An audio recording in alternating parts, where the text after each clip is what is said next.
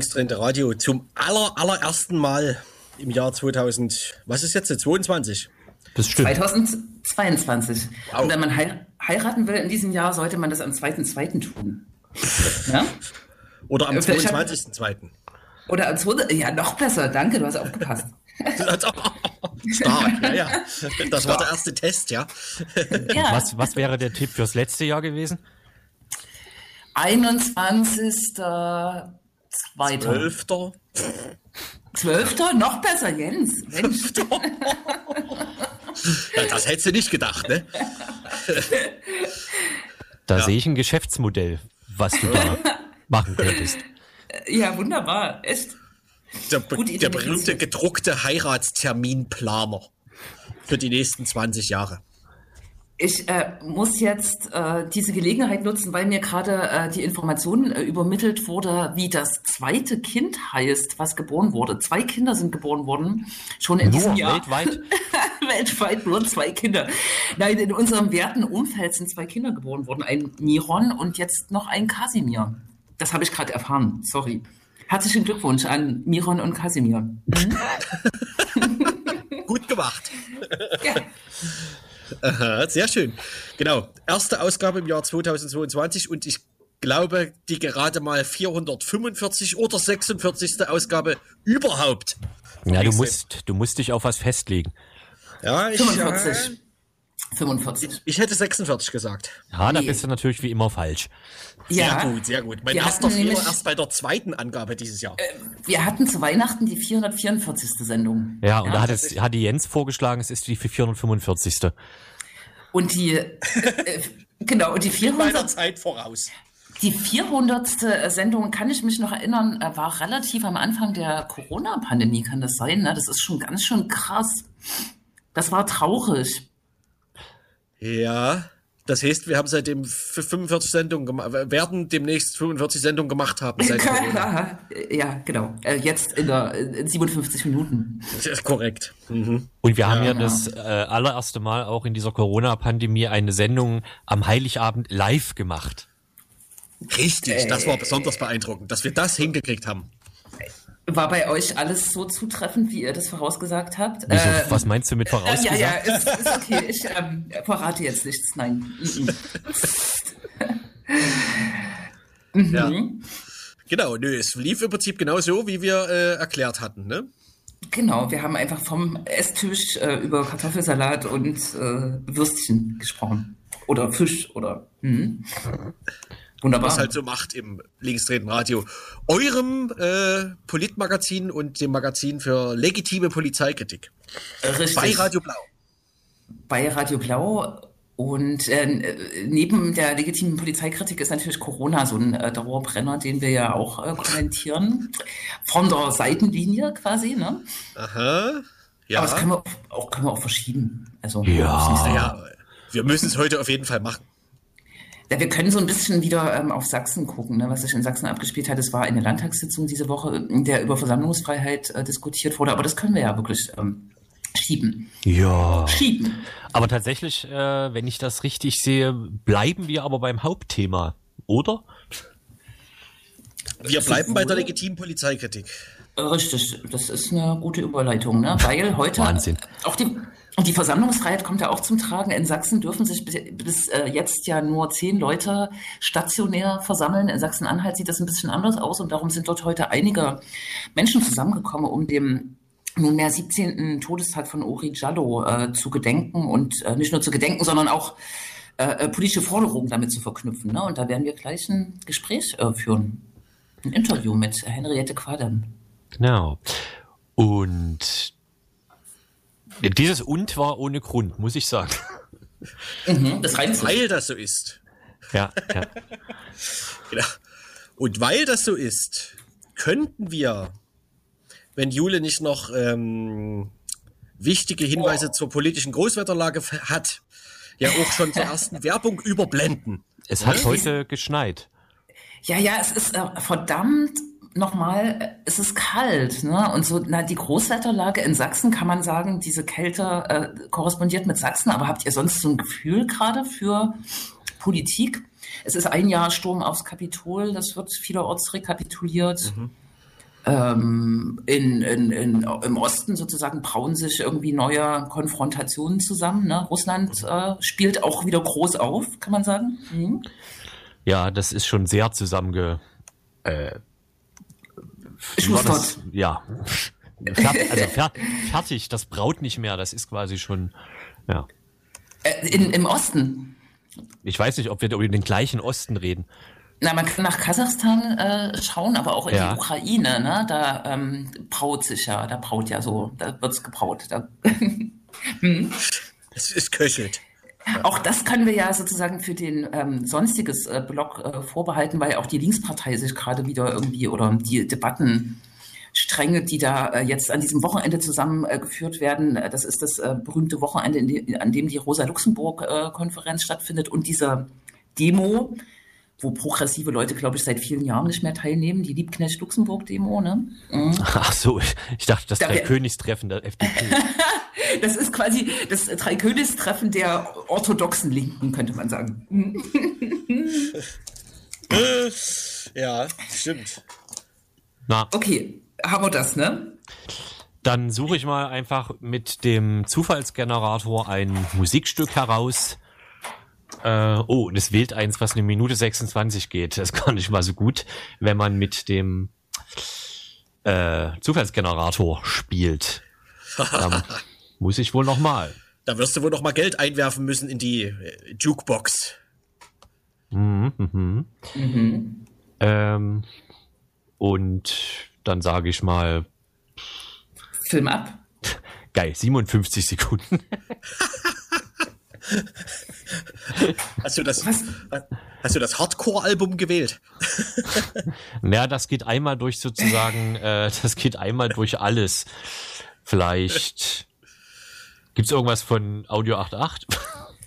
ja, ein neues Album, ein neues Album. Das äh, springt mir immer bei Instagram entgegen, was ich ja nutze seit kurzem. Kann man da Musik hören? Das weiß ich nicht. Habe ich schon nicht probiert. Das ist viel Werbung. Mhm. Ich finde aber nur den Track Sandwich, den haben wir doch schon gespielt, oder? Oh Mann. Also, Richtig. dann spiel doch irgendwas von Take That oder keine Ahnung. Ego Egotronik gefällt mir auch wieder gerade sehr gut. Es ist zwar echt alt, aber. Okay, ich spiele irgendwas. Bis gleich. Du kann, kannst auch selbst spielen.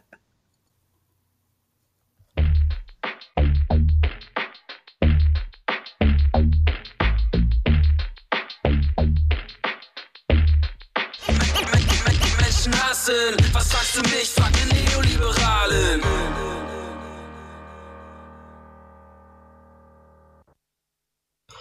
Waving the Guns, wenn mich nicht alles täuscht. Na, das ist doch auch nicht schlecht. Mhm. Genau, und wir steigen ein. Ne? Heute, äh, der, am 7.01.2022, ähm, hat sich zum 17. Mal der Todestag von Uri Jallo ähm, gejährt. Uh, Uri Jallo, ein ähm, Asylsuchender, der aus Sierra, Sierra Leone ähm, nach Deutschland kam, äh, in Dessau ähm, damals vor 17 Jahren unterwegs war, von der Polizei aufgegriffen wurde, weil er alkoholisiert äh, war äh, und äh, dort in dem äh, Polizeirevier in äh, Dessau in eine Arrestzelle verfrachtet wurde, obwohl er offensichtlich ähm, ja äh, auch Widerstand leistete und ähm, doch möglicherweise nicht hafttauglich war, ähm, ist äh, arrestiert worden, ist in dieser Polizeizelle verbrannt. Äh, die Jahre äh, seitdem sind geprägt von äh, Bemühungen, diesen äh, Tod äh, durch Feuer sozusagen aufzuklären. Es gab viele Gerichtsverhandlungen, es gab viele Gutachten, ähm, aber bis heute gibt es quasi keine ähm, äh, Schuldsprüche, kann man sagen, und äh, keine sozusagen offizielle Nachweisführung, äh, was dort äh, passiert ist. Und wir wollen jetzt mit Henriette Quade sprechen. Sie ist Landtagsabgeordnete für die Linke in Sachsen-Anhalt und beschäftigt sich auch äh, schon lange mit diesem Fall. Hallo, Henriette. Hi, hallo. Und am besten, wir reden zum, zuerst mal über die Demonstration, die heute stattfindet. Seit vielen Jahren oder wahrscheinlich seit, seit 17 Jahren, weiß ich nicht genau, äh, findet mhm. eine, an diesem 7.1. eine Demonstration statt, in Gedenken, aber auch ähm, in, äh, ähm, in der Forderung nach äh, Aufklärung und Überführung sozusagen der äh, Schuldigen. Äh, wie war das heute in Dessau? Wie hast du es erlebt? Na, es waren sehr, sehr viele Leute da. Es ist ja immer eine Demo, aus der im, zu der im Grunde genommen aus dem gesamten Bundesgebiet angereist wird. Ähm, und ich würde so 3000 Leute etwa schätzen. Ich glaube, die Polizeizahlen sind äh, etwas niedriger, aber ich würde denken, so um die 3000 könnten das gewesen sein. Und es war wie immer einerseits eine, eine sehr, sehr bewegende und bewegte und emotionale Stimm, äh, Stimmung, weil es um Erinnerung und um Gedenken und Denken an Uri Jallo geht. Ähm, und andererseits auch eine unglaublich kämpferische eben weil es um Gedenken geht und äh, weil ähm, der Grundtenor seit 16 Jahren, heute seit 17 Jahren, der gleiche ist. No justice, no peace. Ja, ähm, habe aus den letzten Jahren die Erinnerung, dass ähm, die Polizei sich bei dieser antirassistischen, bei dieser konkreten Demonstration halbwegs zurückhält. Wie war es denn dieses Jahr? Das habe ich, nehme ich auch so wahr. Ich beobachte auch die Demos ja schon seit vielen, vielen Jahren. Ähm, 2012 gab es mal äh, so, eine, so eine Repressionswelle, wo ähm, das Transparent Uri Jallo, das war Mord, äh, inkriminiert wurde. Ähm, aber seitdem äh, ist es in der Tat so, dass die Polizei zwar zahlenmäßig sehr, sehr stark da ist, weiträumig Innenstadt auch absichert äh, und wenn ich das richtig mitbekommen habe, heute auch ähm, sozusagen ganze, ganze Gebiete ähm, abgesperrt hat ähm, wo es gar nicht notwendig gewesen wäre, äh, sondern halt eine Verkehrssicherung gereicht hätte, ähm, aber hält sich in der Demo selbst sehr zurück und äh, ist nicht sehr nah an der Demo dran. Das habe ich heute auch so wahrgenommen. Ich habe heute ähm, ersten Mal seit langer Zeit wieder sehr, sehr viele Polizeikräfte auf der Straße gesehen. Das sehe ich bei den Corona-Leugner-Demos nicht. Genau, also äh, ähnlich ist es ja in Sachsen. Ne? Ähm, vielleicht äh, äh, gucken wir uns sozusagen äh, tatsächlich die äh, Genese so ein bisschen an der Aufklärung. Es steht ja sozusagen im Raum äh, der Vorwurf, äh, Uri Jallo ist verbrannt. Ähm, die, oder die große Frage ist sozusagen, hat er sich selbst verbrennen können? Ne? Und darum äh, oder äh, haben Polizeibeamte äh, dort sozusagen dem Vorschub geleistet oder äh, selbst agiert. Ne? Und ähm, in den letzten Jahren gab es äh, verschiedene Gutachten, es gab äh, Gerichtsprozesse auch gegen Polizeibeamte. Und ähm, aktuell gibt's ja doch oder gab, äh vielleicht kannst du das so ganz kurz rekapitulieren, das ist bestimmt sehr schwierig. Und äh, äh, vor kurzem gab es ja wieder ein Gutachten. Ne? Vielleicht kannst du mal so ein bisschen, genau. Mhm reingucken. Mhm. In der Tat ist es unglaublich schwierig, weil es eine verworrene Geschichte ist und eine, die, ähm, ich sage immer, das Gehirn sträubt sich, ähm, die zu erfassen, weil sie so unglaublich ist, weil es so viele Ungereimtheiten gibt und so viele Unfassbarkeiten. Es gab ähm, zwei Prozesse, in den, der erste endete 2008, der zweite meiner Meinung nach 2012. Ähm, an der am Ende stand eine äh, äh, Verurteilung wegen äh, Fahrlässigkeit dass äh, ein Polizeibeamter verurteilt wurden. Ähm, aber was innerhalb der Prozesse nicht aufgeklärt wurde und nicht aufgeklärt werden konnte, ist, wie Uri Jallo starb.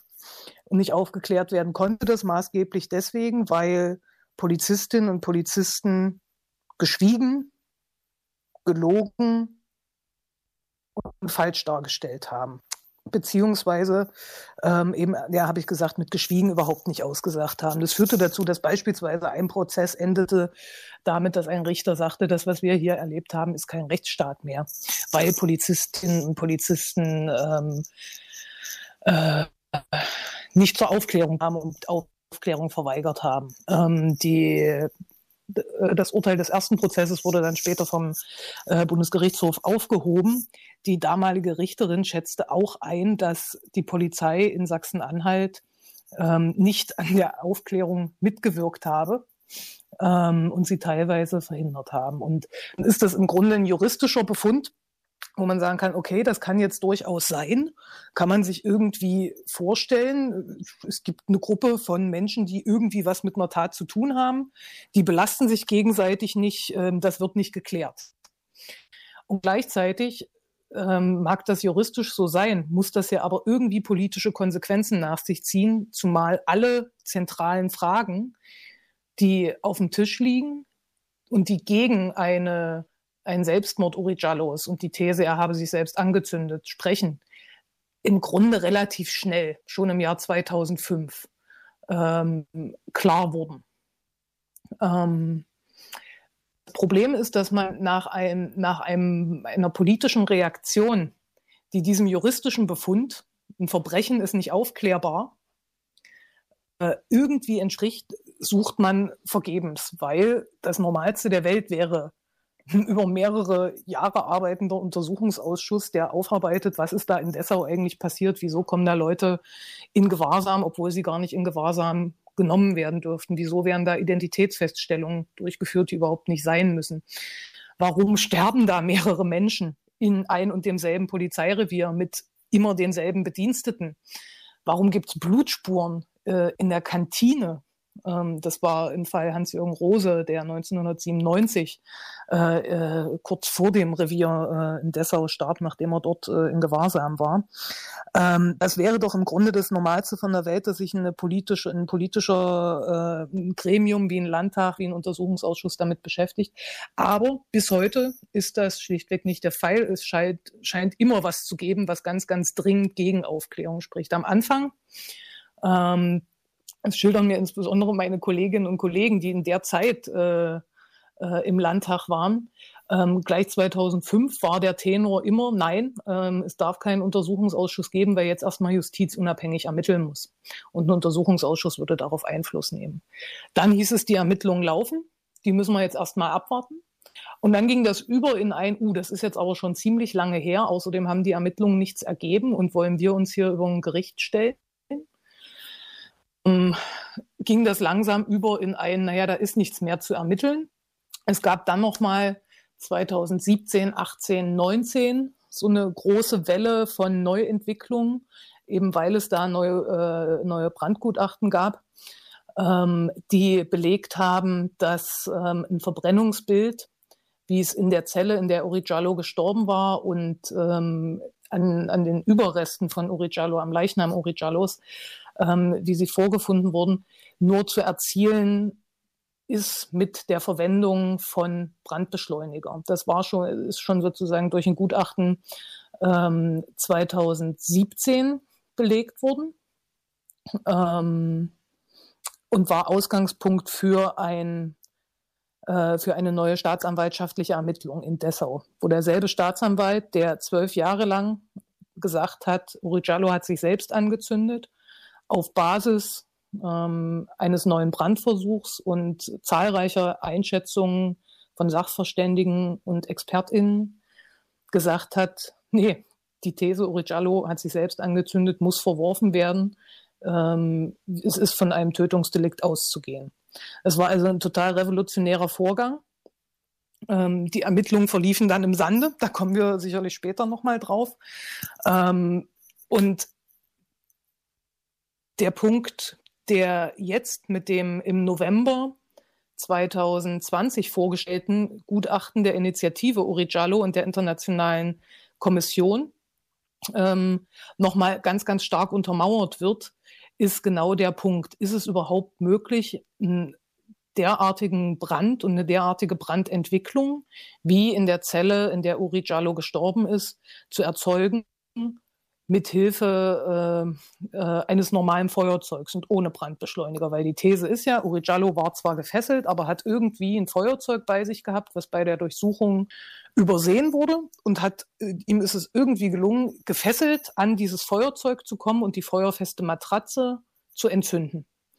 Und in dem neuesten Versuch, zu dem jetzt das Gutachten vorgestellt wurde, ist nochmal exakt der Zellen äh, die Zelle nachgebaut wurden. Das ist nämlich der Unterschied zu dem äh, vorherigen Gutachten, was sich auch schon mit der Frage der Brandentwicklung äh, beschäftigt hat, ist exakt der, der Zellenbau ähm, äh, nachgebaut worden ähm, und die Einrichtung nachgebaut worden und ist auch sozusagen auch nochmal der, der Bewegungsradius, den ein, den ein Mensch hat, der so gefesselt ist, wie Orojano gefesselt war, äh, untersucht wurden und eben dann mit mehreren Brandversuchen äh, Brandbildvergleiche hergestellt wurden.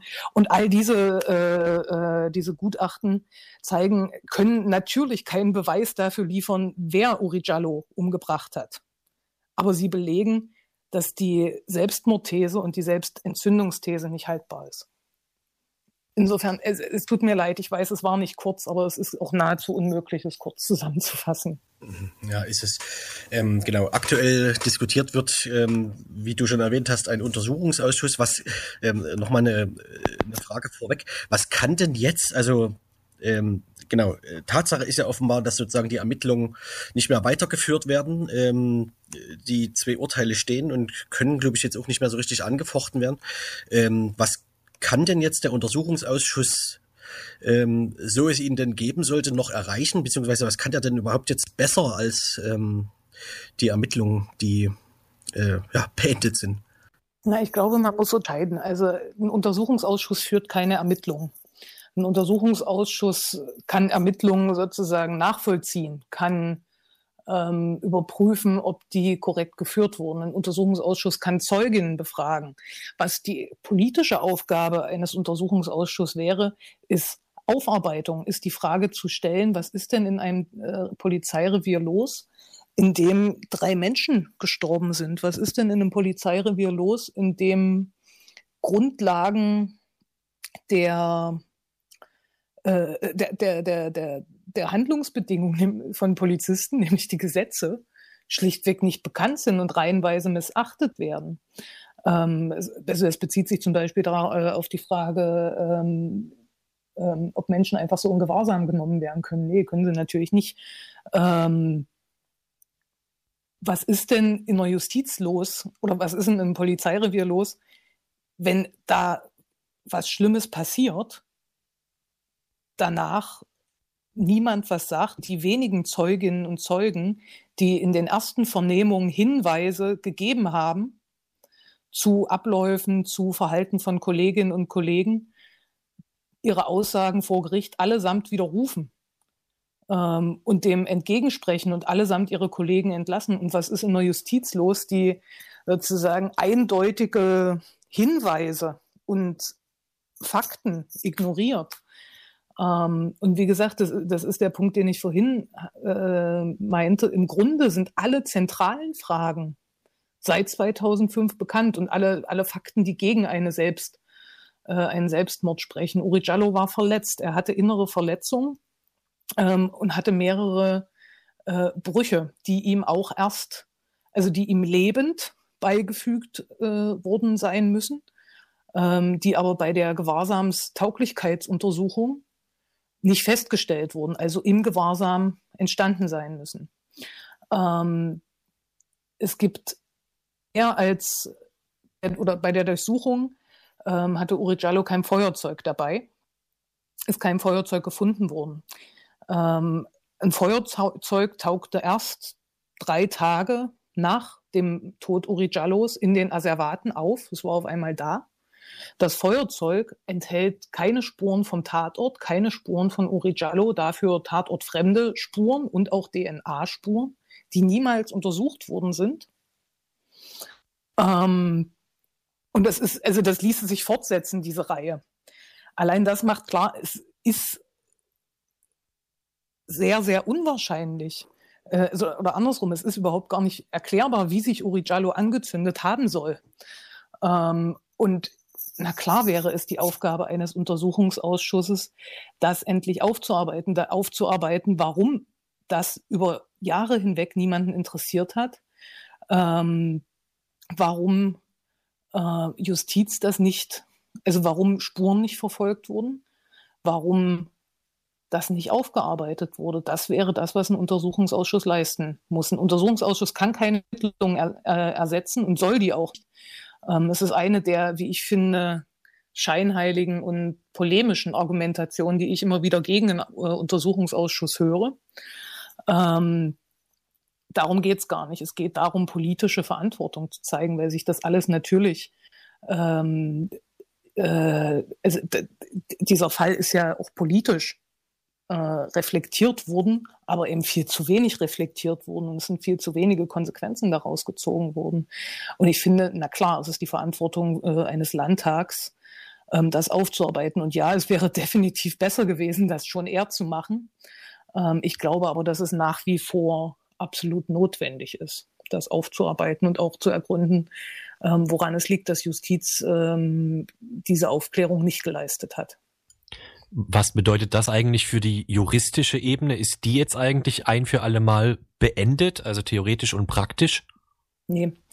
Also erstens ähm, ist es ja nicht aufgeklärt. Und ähm, was stimmt, ist, dass einige äh, Tatbestandteile sozusagen nicht mehr geahndet werden können, entweder weil sie verjährt worden sind oder weil sie schon geahndet worden sind und nicht ein zweites Mal geahndet werden können. Aber ähm, grundsätzlich äh, haben wir es mit ähm, ähm, einem, äh, einem toten Menschen zu tun. Und sobald neue Erkenntnisse vorliegen, können Ermittlungen neu geführt werden. Ähm, das ist sozusagen ein, erstmal der eine Grundsatz. Das ist also immer möglich. Zum Zweiten ähm, hat die Initiative, wenn ich das richtig äh, sehe, heute ähm, eine, äh, eine Anzeige gegen den General, äh, Generalstaatsanwalt von Sachsen-Anhalt gestellt, wegen Strafvereitelung im Amt, eben wegen der Untätigkeit. Das heißt, da gibt es nochmal einen Punkt, dass nicht die, äh, die Frage, wer hat Uri Jallo ermordet können, dieses Verfahren, aber das ist zumindest ein juristischer Punkt. Und es liegt nach wie vor die Beschwerde gegen die Einstellung ähm, der Nebenklagevertreterin ähm, beim Bundesgerichtshof. Und hier äh, steht eine Entscheidung aus und die ähm, Initiative Uri Jallo, die ähm, die Familie unterstützt und die Nebenklägerinnen unterstützt. Ähm, ich gehe davon aus, dass äh, die sollte der BGH das ablehnen, ähm, dass sie dann versuchen, auf europäischer Ebene hier noch äh, auf, auf, auf Justizebene ähm, weiterzugehen. Aber das können, äh, das wäre vielleicht auch nochmal ein sehr, sehr guter Punkt, die internationale Kommission, ähm, ähm, die die Initiative gegründet hat und die die Initiative und die Nebenklage unterstützt, ähm, ist da natürlich sehr, sehr viel detaillierter auskunftsfähig zu als ich. Mhm. Dann ähm, erinnere ich mich, im, im letzten Jahr ähm, waren die ähm, äh, Gedenkaktionen quasi dezentral, auch aufgrund Corona. Und hier in Leipzig wurde äh, nachdrücklich auch äh, darauf hingewiesen, ähm, dass Uri Jallo quasi kein Einzelfall ist, dass ähm, tatsächlich äh, schwarze Menschen, ähm, migrantisierte Menschen vielerorts nicht nur von Polizeigewalt, äh, Racial Profiling, sondern auch von Tod sozusagen betroffen sind, äh, Tode, die unaufgeklärt sind. Aber ähm, ich will eigentlich einen anderen Punkt machen, nämlich äh, nochmal zu dem Polizeirevier zurück. Die Frankfurter mhm. Rundschau hat äh, im Hinblick auf den Tag heute äh, auch nochmal die These aufgestellt, äh, dass der Fall Uri Jallo nicht aufgeklärt äh, werden äh, soll, weil ähm, möglicherweise sozusagen dann noch mehr unter der, der Decke äh, steckt. Du hast schon ähm, den Fall von Hans-Jürgen Rose erwähnt, aber es gibt noch einen weiteren Fall. Es sind jetzt eher es sind weiße Menschen, die auch in dieser Polizeizelle ähm, oder in dem Polizeirevier zumindest zu Tode gekommen sind. Ne? Ist da eine Systematik zu vermuten? Ich weiß, das ist ein schmaler Grad äh, des Vermutens, aber scheinbar gibt es ja da ein, ein größeres Problem, was auch an möglicherweise an Polizeibeamten hängt, oder? Ja, ähm, also ich weiß gar nicht, wie man es anders wahrnehmen kann. Uns wird ja immer unterstellt, dass wir das so wahrnehmen wollen und deswegen, ähm, ähm, deswegen Dinge politisch einschätzen, wie wir sie einschätzen. Das ist ja Unsinn. Äh, niemand will sich vorstellen, dass Menschen in Polizeigewahrsam malträtiert und getötet und am Ende verbrannt werden, weil sie schwarz sind und weil Polizisten Rassisten sind. Ähm, niemand will sich vorstellen, dass Polizisten einfach, weil sie es können und weil sie die Machtposition ausüben, jemanden töten. Ähm, in den beiden, in, in, den drei Fällen im Dessauer Revier ist auffällig, dass es sich ähm, um marginalisierte Personen handelt. Ähm, Hans-Jürgen Rose ist ähm, sozusagen aufgegriffen worden, ähm, weil er äh, alkoholisiert gefahren sein soll.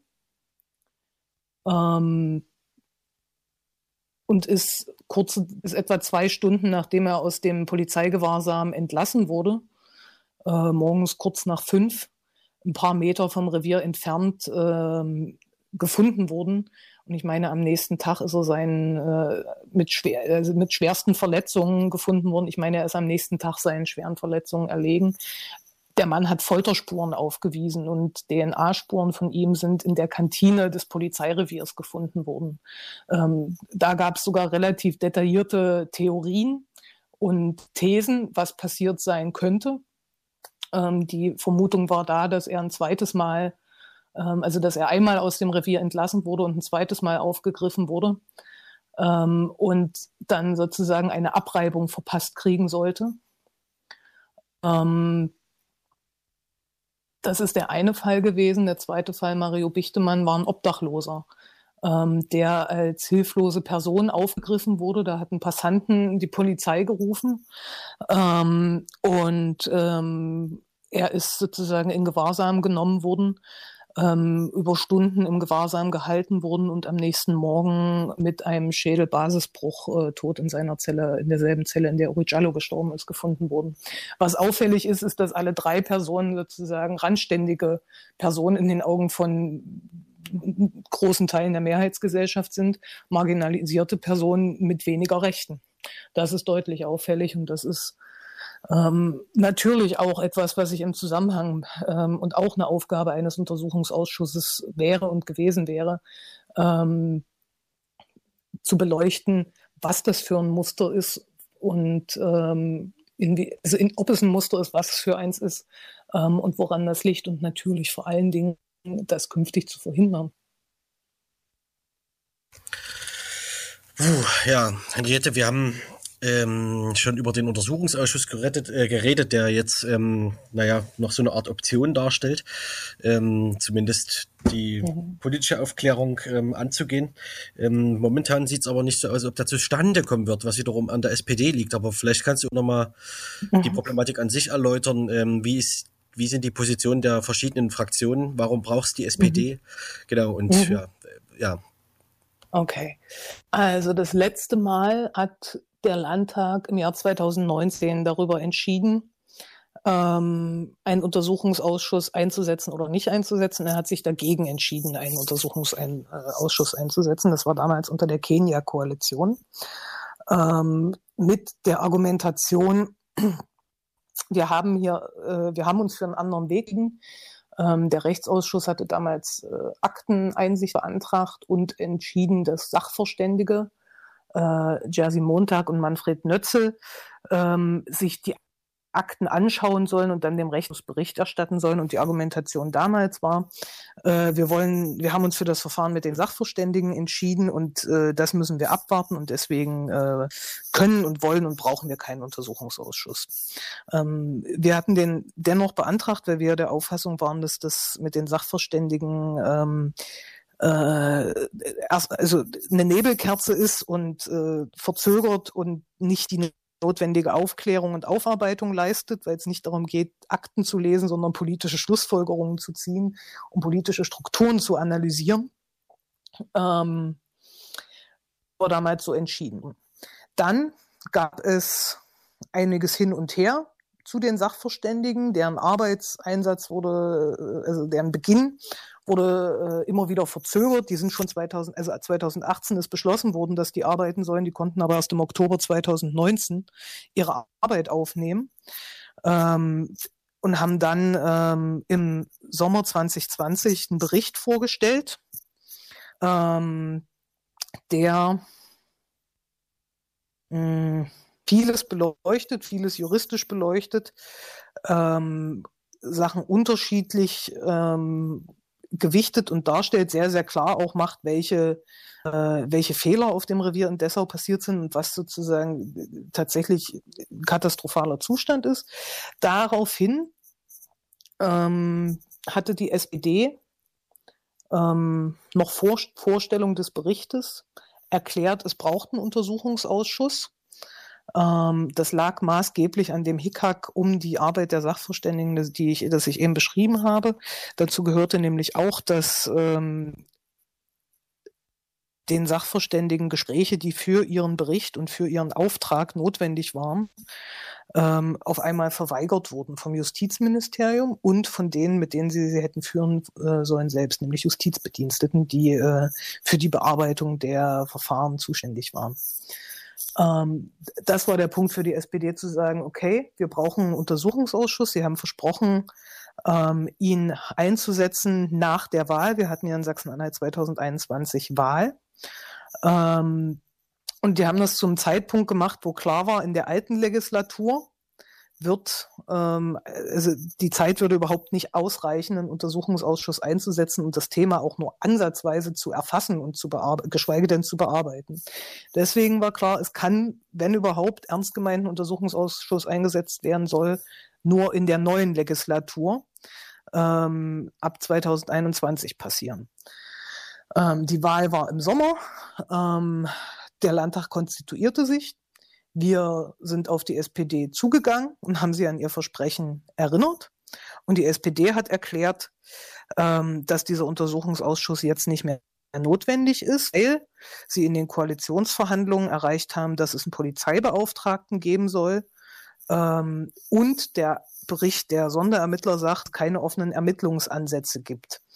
Ähm, offene Ermittlungsansätze, sage ich jetzt mein Aber, heißt aber, also die, die, die juristische Perspektive ist, es ist nicht davon auszugehen, dass ein Ermittlungsverfahren zu einer Verurteilung eines Täters führen würde.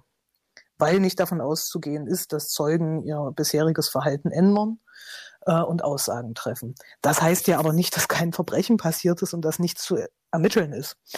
Aber die SPD sagt, wir haben einen Polizeibeauftragten in Koalitionsverhandlungen durchgesetzt. Es gibt keine offenen Ermittlungsansätze und der zukünftige Justizminister ähm, oder der jetzige Justizminister hat in Aussicht gestellt, dass die 2020 verweigerten Gespräche jetzt nachgeholt werden können, wenn der Rechtsausschuss das so beschließt. Deswegen braucht es keinen Untersuchungsausschuss mehr und sie haben davon Abstand genommen und äh, bezeichnen, und das finde ich wirklich infam, ähm, äh, sozusagen das Erinnern an ihr Versprechen und das Beharren auf einen Untersuchungsausschuss ähm, bezeichnen das als unseriöse Politik und Unredlichkeit, weil wir Aufklärung versprechen würden, die es nicht geben könne. So ist der Stand der Dinge. So, und nun liegt es in der Tat an der Zivilgesellschaft und an der Frage, wie lange kann die SPD diese Position durchhalten. In Sachsen-Anhalt ist es so, ein, also ein Landtag kann entweder einen Untersuchungsausschuss mit einem Mehrheitsbeschluss einsetzen oder, wo dann eben mit Mehrheit beschlossen wird äh, und die Mehrheit dafür ist, einen Untersuchungsausschuss einzusetzen. Oder es gibt einen sogenannten Minderheitenuntersuchungsausschuss mit einem äh, geschützten, hat was mit dem geschützten Minderheitenrechten in einem Parlament zu tun, der von mindestens einem Viertel der Mitglieder des Landtags eingesetzt werden könnte. In Sachsen-Anhalt ist die Lage so, dass SPD, Grüne und Linke dieses Viertel stellen würden. Von C auf Stimmen der CDU ist nicht zu hoffen, auf Stimmen der FDP ist ebenfalls nicht zu hoffen. Aber aus diesen drei Parteien gab es in der Vergangenheit Voten für äh, einen Untersuchungsausschuss. Äh, und jetzt hat die SPD einen Rückzieher gemacht. Und damit ist der Untersuchungsausschuss hinfällig, weil Grüne und wir alleine können es nicht einsetzen. Puh. Ähm, ja, das war viel Stoff und äh, ich denke, wir wünschen äh, dir, euch und den Initiativen noch viel äh, Kraft, sozusagen diese äh, weitere Aufarbeitung voranzutreiben. 17 Jahre sind eine krasse Zeit, so, ne? Und äh, was du gerade erzählt hast, wirft natürlich ein schlechtes Licht auf äh, eine SPD in der Regierungskoalition. Das kennen wir aber schon. Henriette, vielen Dank für das Gespräch. Vielen, genau. vielen Dank für das Interesse und ich will ganz kurz noch, ähm, noch ja. einen Punkt betonen. Der Dank an die Initiative, an die Nebenklage ist tatsächlich der entscheidende und an journalistisch Arbeitende, denn die sind es, die mhm. im Grunde alles das, worüber wir jetzt gesprochen haben, an Erkenntnissen, alles das, was bekannt ist, auf den Tisch gebracht haben. Nicht Polizei, nicht Justiz, nicht Staat. Deswegen ist deren Engagement und deren Arbeit überhaupt nicht äh, hoch genug einzuschätzen, finde ich. Da schließen wir uns an, definitiv. Genau. Danke, Auf, Henriette. Vielen Dank genau. für das Interesse und das Gespräch. Ja, einen schönen Abend. Danke.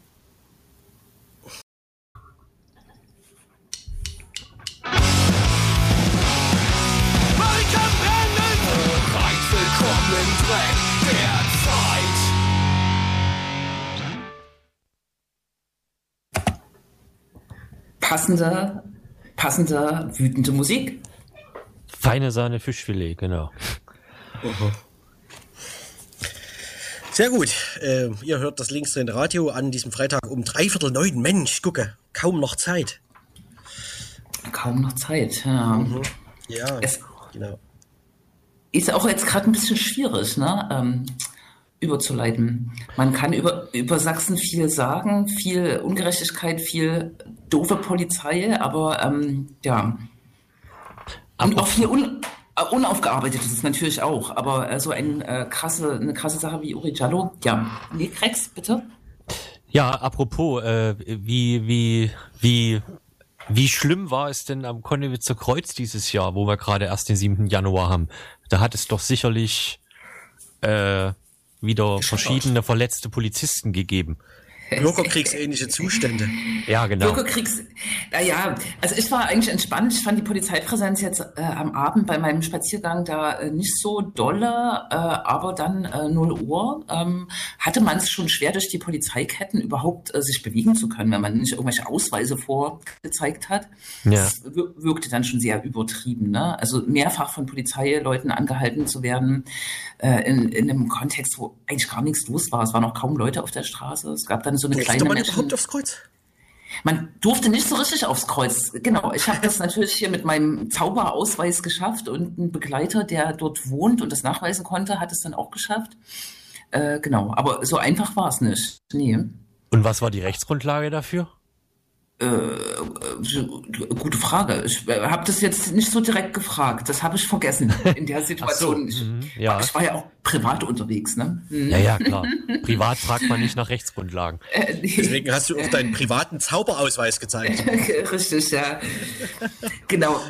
Und es gab ja im Nachgang äh, dann doch Kritik von den Grünen, habe ich gelesen, äh, kann man machen, so, ne? Es wurden zwei, äh, zwei Parks ausgeleuchtet, wo letztes Jahr, glaube ich, geböllert wurde.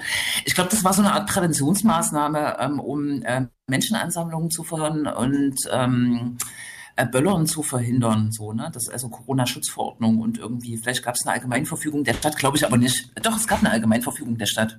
Doch. Ne, ne, ne, ne. Ne, ne, ne, ne. Aber Ja. der, der eigentliche Hotspot wu- wurde ja jetzt identifiziert äh, als äh, der in der Eisenbahnstraße, ne? wo Ah, ja. Einkau Einkaufswegen gebrannt haben. Oh Gott, oh Gott. Was, mehrere. Ja, irgendwie so. Quasi ein, ein, ein, ein mehrfaches Kreuz von der Schlimmheit her. Äh, richtig, Tritt, alles Trittbrettfahrer. Ja. Hm. Ah, Schlimm, genau, schlimm.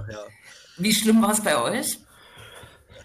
Nö, überall Trittbrettfahrer, aber Ja. äh, keine Ahnung, es war halt laut, aber sonst. Ich konnte mir ja nicht verkneifen, äh, ich weiß, das ist sozusagen so ein bisschen schief, aber diese Polizeibeamten, also zwei oder drei habe ich dann gefragt, an jeder Kette, äh, zu fragen, wo sie eigentlich in Zwönitz so äh, sind. Also wenn in Zwönitz der Mob marodiert und tatsächlich am 1.1. gab es dort so eine richtige Fascho-Demo mit äh, Pyrotechnik. Ne? Also es war einfach eine Neonazi-Demo in Zwönitz im Erzgebirge. Was, War in das- der Nacht oder, oder tagsüber? Nee, nee, am, am, am nächsten Abend, am ersten, am Abend des ersten ersten, da gibt's so Fotos, da kann man auch nachvollziehen, dass es wirklich organisierte Neonazis waren mit einem Transparent. Und die Polizei hat natürlich nichts gemacht, weil sie natürlich nicht weiß, dass äh, immer in Zwönitz äh, aufmarschiert wird. Das weiß sie nicht, glaube Nee, ich. nee, ne? das- In, nee. Unbekannt. Mhm. War das der Abend, wo dann Wanderwitz Büro? Also ich meine, dass Wanderwitz-Büro sogar vorher war. Ach so. Ja, aber ich glaube, in Zwönitz, äh, wahrscheinlich sind die inzwischen jeden, jeden, jeden Abend auf der Straße. Ne? Ich habe ich hab jetzt Ja. so ein paar Papers gelesen, auch von David Bekrich, der hat zumindest die These aufgemacht, naja, also mehr wären es jetzt nicht und das Wetter wird die Leute vielleicht auch davon abhalten. Ich bin mir da in Sachsen nicht sicher, äh, ob das Wetter die abhalten wird. Hm. Ne? Ja, genau. Ja. Zu Wanderwitz muss man vielleicht noch erwähnen, war Marco Wanderwitz war der Ostbeauftragte der CDU im letzten Bundestag, Ja. ähm, hat sein Wahlkreisbüro in Zwönitz ähm, Mhm. und das wurde wiederum, naja, angegriffen, ne? Ah, das war eine Genau. Silvesternacht. Ja, und Ah ja, genau, doch, ja. da ist dann politisch wieder interessant, wie so, so die Reaktionen ausfallen. Aber gut, muss man vielleicht nicht allzu intensiv beleuchten, wa? Das ist schon verrückt, ne? Also Zwönitz ist ja wirklich ein, ein sehr kleiner Ort und der hat da ein Wahlkreisbüro und die Leute äh, äh, äh, sagen bestimmt, die Politik ist hier nicht da, ähm, ist hier nicht vor Ort und wir werden nicht gehört oder so, ne? Das ist ja und der böse Staat. Naja, es ist so, es ist wie es ist, wie es ist. Ja. Habt ihr die, die neuen Regelungen der MPK heute alle auswendig gelernt? Nee, sag mal, sag mal auf. Also ich sehe überhaupt, ich, ich wollte euch fragen. Ich sehe überhaupt nicht durch. Was? Der Der Genosse Ja. Ministerpräsident hat angekündigt, dass es Lockerungen geben wird. Sind wir im falschen Film? Ja, äh, ich habe aber auch noch nicht ganz, also es soll wieder mehr geöffnet werden mit 2G oder so, ne? Das habe ich jetzt aber äh, Ja, Kultur, ähm, ich glaube auch, naja, nee, Sport ohne Zuschauer, ähm, Gastro, sowas. ja. Aber 2G Plus, äh, das hatten wir jetzt schon verschiedentlich äh, schwierig mit äh, Schnelltests, die nicht wirklich anschlagen und 3G, also Quatsch, nee, wie heißen die? Äh, Drittgeimpfte, das sind wir ja alle drei, ne? Geboosterte. Geboosterte sind quasi ausgenommen von der Regel. Ja, Ne? alles sehr, Next Step. naja. Ich, ich bin ja, also das ist, äh, wisst ihr, ich bin ja eigentlich für 2G Plus, ähm, ich bin ja eigentlich dafür, ne? Aber die Schnelltestfrage muss man äh, äh, sinnvoller klären. Stellen. Ja, mhm. Ja. Also ja, Wir hatten uns ja im Vorgespräch auf das Modell Wien geeinigt. wir hatten uns auf das Modell, äh, wo man sozusagen PCR-Kits nach Hause geschickt bekommt, die irgendwo einwirft und dann auch Testergebnisse bekommt, die stabil sind. Ne? Ja. Und schneller als 36 Stunden oder so. ja, und kostenfrei, ne? Das äh, auch, ja. Selbst das ist ja gerade, ähm, gilt ja nach wie vor zum Beispiel, wer in der Corona-Warn-App einen roten Kontakt hat, also im erhöhten Risiko ausgesetzt war, der kann sich nicht darauf berufen, in Sachsen zum Beispiel, einen PCR-Test äh, bekommen zu müssen, weil die Labore ja so ausgelastet sind. Auch da könnte ein Schnelltest sozusagen ausreichend sein, sagt äh, da die aktuelle Verordnung, was halt auch echt absurd ist. Aber äh, weißt du, dass es nur in Sachsen so ist? Tatsächlich? Nee, das weiß ich nicht, aber in, äh, zumindest es steht explizit auch äh, in der sozusagen Verordnung. Ich weiß nicht, ob es bundesweit auch so ist, aber es wird ja auch verschiedentlich gehandhabt. Also ich glaube, auch so in Berlin kommt es drauf an, in welches Testzentrum man geht oder wer gerade Dienst hat. Das ist äh, sehr absurd. Naja.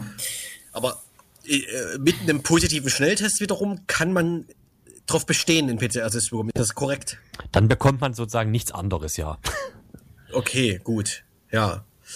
Naja, das ist natürlich äh, bei der Zuverlässigkeit der Schnelltests jetzt bei der neuen Variante etc. schwierig. Aber Ja. hattet, hattet ihr davon gehört, dass man äh, den Schnelltest mit, mit Cola ungültig machen kann? Ja. ja, wir hatten das sogar schon im Umfeld, äh, aus Versehen zumindest. Co Cola und Apfelmus. Echt äh, wunderbar. Mache ich jetzt mal meinen Schnelltest, der eh nicht funktioniert, auch noch ungültig. Das macht Spaß. Hm? okay. Naja, er ist dann zwar ungültig, aber er sieht positiv aus. Das ist der Trick dabei. Ach so, und da kann man sozusagen einen PCR-Test erschleichen. Ja, ich sehe schon. Das wollte ich nicht sagen. Ich will hier nicht dazu aufrufen, äh, Schnelltests zu fälschen. Das liegt mir fern. Und Tricks in Wir der Corona-Pandemie. Wir wollen ja auch nicht das Foto von Twitter beschreiben, wo jemand mit einem roten Buntstift eine zweite Linie in den Schnelltest zeichnet, damit, damit man den Verwandten zu Weihnachten nicht, naja. Sehr gut. Ach, ach, zu spät leider. Zu, ach, nein, äh, nee, ich äh, mag meine Verwandten eigentlich. Hm. Okay, Grüße. Ich habe auch äh, keine Impfgegner in meiner Verwandtschaft. Ich habe tatsächlich wirklich Glück. Ja, Glück. Gluck. Glück. Na, ansonsten, ähm, äh, die, die Zahlen, ähm, die äh, Infektionszahlen waren ja so ein bisschen fraglich äh, über Weihnachten. Äh, ich weiß nicht, ob die inzwischen nachgearbeitet haben, aber es sieht äh, zahlenmäßig gut aus, ne? Aber die Explosion kommt vielleicht noch, ne? Und dann Naja, gut. also, Ja, gut, ist ja bei 300, ne? Ja, okay, gut. Das ist, äh, die Kategorien haben sich einfach total verschoben, ist ja klar, ne? Ja. Können wir mal die 400. Sendung nachhören oder so. Ja, erinnert sich noch jemand an die magische Grenze 35? Ja, ja, ja. Das war Ja. noch Zeit. Herrlich. Da konnte man doch gar nicht richtig ausrechnen, wie wahrscheinlich das ist, dass man mal jemanden trifft, der das hat. Stimmt, das, äh, das Auswärtige Amt hat, äh, glaube ich, gestern oder heute 40 neue Länder in die Hochrisikoliste hinzugefügt. Äh, es 40? dürfte- ja, mit einem Schlag. Ich glaube, in ganz Europa gilt nur noch die Ukraine als nicht Hochrisikogebiet. Na, dann ab in, die U ab in die Ukraine. Aber das, ah, das hatten wir ja auch am Anfang, ne? Außenpolitisch äh, ist da ja auch so Schwierig, ein schwierig, bisschen ja, ja. Äh, Sprengstoff, genau wie in, in Kasachstan. Ich weiß nicht, wie da die Corona-Lage ist, aber naja, ist schwierig. Mhm. Ist schwierig. Es bleibt schwierig. Können wir uns ja nächstes Mal äh, vornehmen, mal über Außenpolitik zu diskutieren, ist wirklich ein schwieriges Thema mit viel Zuschreibung und mit viel Konfrontation zwischen den Großmächten. Naja. Hm. Ja, ich glaube, das ist aber auch nicht unbedingt unsere allererste Aufgabe hier als linksdrehendes Radio, ne? Die Aufgaben holen wir uns selbst auf den Tisch, ne? Das ist korrekt, das ist korrekt, ja. Hm. Friedenspolitische Sendung. äh, okay. Hm. Äh, ansonsten äh, darf in Sachsen wahrscheinlich ab nächste Woche wieder demonstriert werden. Ich finde das ja prinzipiell gut. Ich finde äh, nur traurig, dass äh, äh, Corona-Leugner und Polizei jetzt Stichwortgeber äh, einer Wiedererlangung von Grundrechten quasi ist. Ne? Das ist ja. so kann, kann, man das resümieren. Ja. Mhm. Wo, wobei die Polizei das ja eher fordert, damit sie, damit es wieder scheint, als ob sie die Lage unter Kontrolle hätte, oder? Ja, was totaler Bullshit ist, weil die äh, sich ja nicht daran halten werden und weil natürlich äh, Versammlungen äh, mit, mit der neuen Regelung äh, unter Hygieneauflagen gestellt werden, die dann auch durchgesetzt werden müssen. Oder mhm. also vielleicht hat die Polizei sogar noch mehr zu tun dann. Ta. Ja, auf jeden Fall ist ja die Frage, was passiert, wenn dann wieder viel mehr Gegendemonstrationen angemeldet werden. Das dürfte die Polizei ja dann auch wieder vor die Frage stellen, wo fahren wir hin? Ja. Ja, das stimmt. Und welche Demo ist jetzt leichter anzuhalten? genau, ja, ja, ja. Das ist wohl mhm. the big, big question. Ja. Your English is like always, very. uh, very welcome. Yes, yes. Like, like always, sagst du, ja. Es, äh, ja, like es, always, no? Like always, ja. Naja, man kann ja den Hinweis machen, mm, dass das Linksnet gestern Abend eine äh, äh, die Online-Diskussion veranstaltet hat mit illustren Gästen, ähm, ähm, wo es um die Frage ging, wie man jetzt sozusagen handelt. Auch ähm, so ein bisschen Vergleich ländlicher Raum, äh, Großstadt, wie groß sind die Bewegungen. In Leipzig kann man ja sagen, dass die Corona-Leugner-Bewegung klein ist. Ne? Klein. Auch im, im, Verhältnis zur Einwohnerzahl, ne? Hm. Ja. In Ostsachsen, da war die Doro da vom Augen auf e.V. in äh, Lübbau, Zittau und so, ähm, da sieht das schon ein bisschen im großen Verhältnis anders aus. Jedenfalls kann man die Podiumsdiskussion, äh, die Online-Diskussion nachhören, äh, äh, hören, online. Mhm. Genau, in, bei youtube.com äh, Linksnet, Links einfach Linksnet, ja, Linksnet. Herrlich, yes. geht schon. Wunderbar. Wir yes, haben noch yes. weniger als zwei Minuten. Das ist ein Ding. Ja. Das ist ein echtes Ding. Habt ihr denn ähm, Hinweise oder so? Es gibt ja wenig Veranstaltungen. Auch die, die Online-Veranstaltungen sind ein bisschen out. Ne? So, da war das gestern. Ja, das kommt wieder. Das kommt alles wieder. Ja. Na, es kommt mit, mit einem harten Lockdown. naja, auch, ähm, das hatten wir auch kurz diskutiert, aber der CCC-Kongress, der war ja auch nicht so ähm, gespottet wie im letzten Jahr, oder? Okay. Ich weiß es nicht. Ich habe mir eine Veranstaltung angeguckt, aber I don't know. Stimmt, eigentlich wollte ich euch noch ein bisschen befragen zum Kongress. Da habe ich keine Übersicht. Also die Tickets waren auf jeden Fall alle, also die es für die ah, 2D World gab. Insofern. Ja. Dann war das einfach nur meine Wahrnehmung. Ja, meine. natürlich. Man kann ja auch nicht alles wahrnehmen. Aber jetzt, eine Minute. Äh, Tschüss. Die Zeit rennt. Ich wünsche euch mhm. eine schöne Zeit. Bis in zwei Wochen. Euch auch. Macht's gut. Bis dann. Das, das Links Radio war's.